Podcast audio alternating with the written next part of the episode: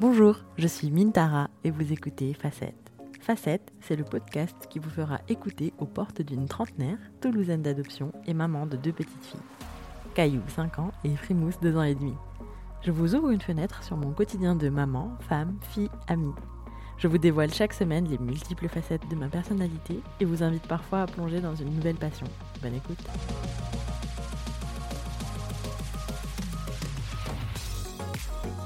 Cette semaine, comme promis, on aborde mon rapport à l'alimentation. Mais avant de me lancer dans ce gros sujet, je voulais parler de la pause non annoncée de plusieurs semaines dans le podcast. Vous verrez, ça fait bien le lien entre l'épisode 5 et l'épisode 7. J'ai enregistré le cinquième épisode du podcast, comme prévu, le mardi suivant la publication de l'épisode 4. Je l'écoute. Le son me paraît faible. Je bidouille deux trois trucs dans mon logiciel de montage. Je publie et pars me coucher à une heure tardive. Pas sereine, j'attends avec impatience de voir l'épisode s'afficher dans mon application de podcast, ce qui finit par arriver à 4 heures du matin. Je l'écoute dès que je le vois, et là, horreur. C'est absolument inaudible. Dix fois pire que l'épisode 1 enregistré avec ma meilleure amie. Je suis mortifiée. Je le supprime aussi vite que possible et je me dis que je vais le réenregistrer le lendemain ou, vu l'heure, plus tard dans la journée. Mais vous vous en doutez, ça ne s'est pas passé comme prévu. J'ai loupé mon créneau d'enregistrement. Je suis partie quelques jours chez mes parents ils ont gardé les filles et je suis donc rentrée à Toulouse solo pour deux semaines. Tous les jours de ces deux semaines, j'ai pensé à enregistrer. Le moment était juste idéal. La maison était calme, j'étais libre comme l'air et moins fatiguée que lorsque je suis maman à temps plein. Mais justement, la flemme. J'étais trop occupée à profiter de ce temps libre. La première semaine, j'ai fait au minimum deux séances de sport par jour, parfois trois, week-end compris. Légère tendance à la suroptimisation. La deuxième semaine, j'étais partie pour maintenir ce rythme, lorsqu'en chemin pour la première séance de sport de la semaine, je me suis pris une portière en pleine tête, me faisant tomber de mon vélo. Et quelle chute Mon genou droit se remettait gentiment d'une sursollicitation qu'il avait fait un peu gonfler les semaines d'avant. Et cette fois, mon genou gauche s'est retrouvé à devoir réceptionner le poids de mon corps, de mon vélo et de mon sac de sport. S'en est donc suivi une petite convalescence qui m'a fait prendre un peu de recul sur mon rythme effréné et m'a forcé à lever un peu le pied, littéralement. Enfin, vous me direz, a priori, pas tellement besoin de genoux pour enregistrer un podcast, Madame Mintara. Ce à quoi je répondrai, oui, vous avez raison, mais je me reposais et puis que c'est dur de revenir après avoir cassé la routine qui s'installait. Sans compter que je réalisais que je ne maîtrisais pas encore tout à fait ma prise de son. Et si vous me connaissez, ou si vous lisez entre les lignes audio de mes épisodes, je ne vis pas très bien le manque de contrôle. Si vous vous demandez quel est le lien avec le prochain épisode, je peux vous teaser un peu. Il s'agira du bilan de ma 31e, 31e année de vie, et parmi les nouvelles compétences, se trouve l'indulgence, qui me permet de revenir enregistrer ce soir en croisant tout ce qu'il est possible de croiser pour que ma prise de son soit OK. Après cette intro à rallonge, je peux attaquer le sujet de mon rapport à l'alimentation.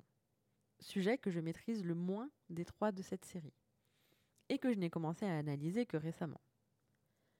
Comme j'ai pu vous le dire il y a quelques semaines, enfant, j'avais un rapport à l'alimentation très lié au plaisir, qui s'est rapidement teinté de culpabilité lorsque je me suis rendu compte, à 10 ans, que je faisais du 38, une taille d'adulte qui était pour moi la preuve de mon anormalité. Avec ce type de raisonnement, évidemment, j'ai souvent cédé à la tentation de divers régimes. Je me souviens avoir fait le régime soupe au chou, par exemple. Oui, c'est aussi appétissant que ça en a l'air. Enfin, je dis que j'ai souvent cédé au régime, mais en réalité, pas tellement. Je crois que le plaisir l'a toujours emporté sur la contrainte. Je n'ai jamais pu me résoudre à me priver. Mais du coup, la culpabilité était omniprésente. J'avais juste accepté que moi, j'étais grosse. J'imagine que c'est pour ça que j'ai développé une personnalité brillante et un humour décapant. L'avantage du podcast solo, c'est que personne ne peut me contredire et que je ne vous vois pas lever les yeux au ciel. Vous pouvez toujours venir protester dans les commentaires, cela dit. Je naviguais donc entre double dose de Danette et haine de mon corps en essayant de ne pas trop le laisser paraître. J'avais parfois des phases où je faisais attention, mais ça ne durait jamais bien longtemps. D'autant que, comme je l'ai expliqué pour la pause du podcast, lorsque je fais un écart à la discipline que je me fixe, j'ai tout de suite envie de tout abandonner. 31 ans pour commencer à inverser le schéma. Le premier virage, c'était vers mes 20 ans, après mon fameux voyage en Suisse, duquel je suis rentrée en monorégime taboulé et où j'ai commencé à courir. Je me souviens d'une idée qui m'obsédait à l'époque et que j'ai encore un peu aujourd'hui, même si elle s'est nettement atténuée. Je me disais que la vingtaine, c'était les quelques années où je serais la plus belle de toute ma vie. Je me disais que je ne pouvais pas passer ces années en tant que grosse patate. Bon, objectivement, quand je revois mes photos de l'époque, je me trouve pas tellement grosse patate. Mais il faut dire que j'ai pris 10 ans dans la tronche et un certain nombre de kilos depuis. Et puis, le problème des photos, c'est que souvent elles sont prises quand on est au max et on ne garde souvent que celles où on se trouve le mieux. Ça biaise un peu la comparaison. Mais aujourd'hui, on l'a dit plus tôt, j'apprends à être plus indulgente avec moi-même. Et surtout, j'ai l'impression que 40 is the new 20, que je serai la plus belle de ma vie dans la quarantaine. Et ça me donne un peu d'espoir, une dizaine d'années pour me perfectionner, on va dire.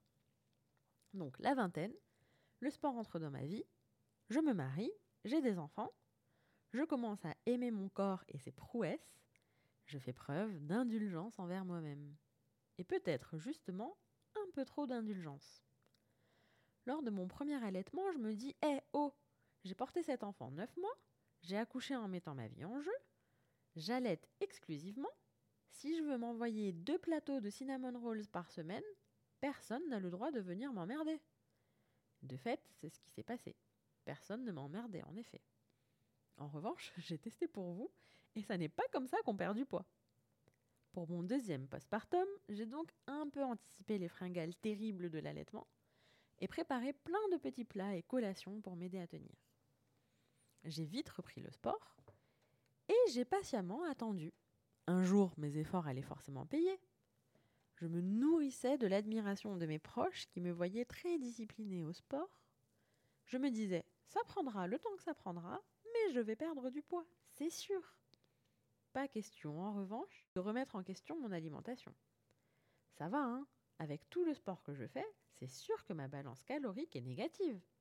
Si je ne perds pas, c'est parce que je ne dors pas. Ce qui n'est pas tout à fait faux. Mais tout de même, au bout d'un an sans le moindre changement sur la balance. Je remarquais de très légères modifications sur mon corps, mais rien de vraiment parlant. Pas de centimètres perdus, pas un gramme de moins. Je voyais autour de moi et sur les réseaux des mamans qui avaient des enfants de l'âge de Frimousse, voire moins, moins sportifs que moi, fondre comme neige au soleil. Je me suis résolue à consulter une diététicienne et attaquer de front le problème que je refusais de regarder depuis toujours, mon addiction au sucre. Dessert à tous les repas, petit déjeuner sucré, et depuis que je suis maman, plusieurs cappuccinos par jour. Connaissant ma personnalité un poil obsessive, j'ai décidé de m'interdire totalement tout sucre transformé, en sachant pertinemment qu'il allait y avoir des écarts, mais je savais que si je me laissais la porte entr'ouverte, je finirais forcément par exagérer. J'ai donc arrêté les sucres transformés à la rentrée de septembre de cette année, sans modifier aucune autre habitude. Bingo. Le premier mois, j'ai commencé à voir le chiffre sur la balance diminuer. Légèrement, certes, mais diminuer. Là où pendant un an, il stagnait désespérément. Je vous avoue que si j'étais heureuse d'observer que mes efforts produisaient le résultat attendu, j'ai assez mal pris cette tournure des choses. Je n'avais pas envie que ce soit le sucre mon problème. J'étais bien, moi, dans le déni. Pourtant, je pensais que cette détox serait insurmontable, extrêmement difficile, et j'étais persuadée que je craquerais au bout de deux semaines max. Aujourd'hui, ça fait quatre mois, et même s'il y a évidemment des écarts occasionnels, le sucre ne me manque pas et ne m'obsède pas du tout comme avant. Je n'ai aucun mal à ne pas prendre de dessert.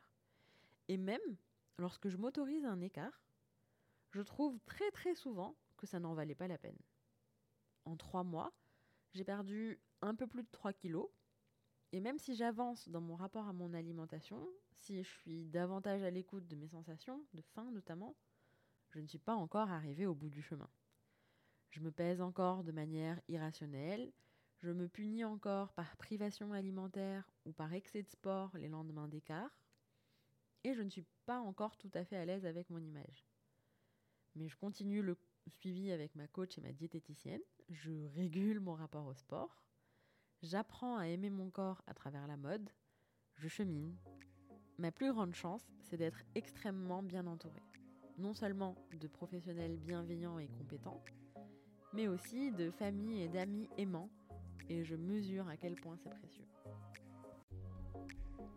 Merci de votre écoute. Je vous invite à envoyer cet épisode à tout votre répertoire et surtout à me mettre 5 étoiles sur votre plateforme d'écoute préférée.